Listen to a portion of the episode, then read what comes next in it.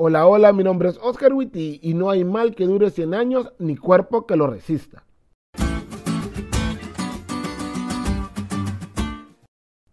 Hay un libro que dice que el sentido de realización es una necesidad humana básica. Todos queremos lograr nuestras metas. Todos queremos que las cosas se realizan y todos nos alegramos cuando alcanzamos lo que nos proponemos.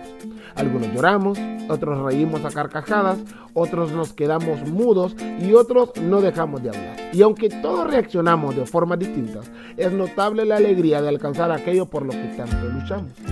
El lunes pasado fui a bendecir un consultorio dental de una hermana de mi iglesia.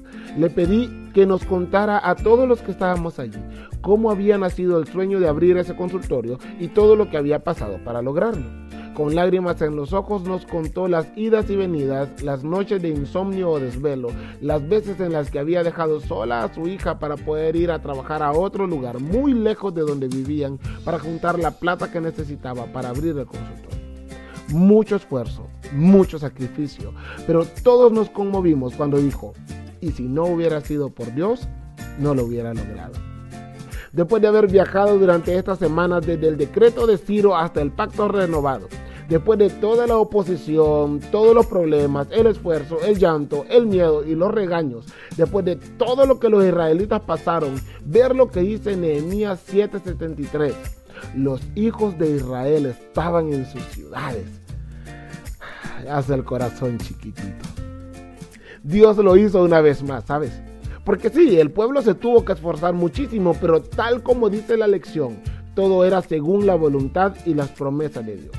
Dios había movido todo y lo que había parecido un fracaso incluso antes de comenzar, aquel futuro que se miraba muy lejano para ser cierto, se había hecho una hermosa realidad y sus antepasados no lo habían logrado, pero ellos sí, y con el templo y las murallas reconstruidas y la ciudad de Jerusalén remodelada, es más, con el pueblo ya por fin en sus ciudades, se dieron cuenta que Dios siempre cumple.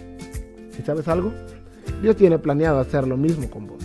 Sigue confiando que ese lejano futuro de la mano de Dios está más cerca de lo que crees y tal como los judíos, lo vas a lograr.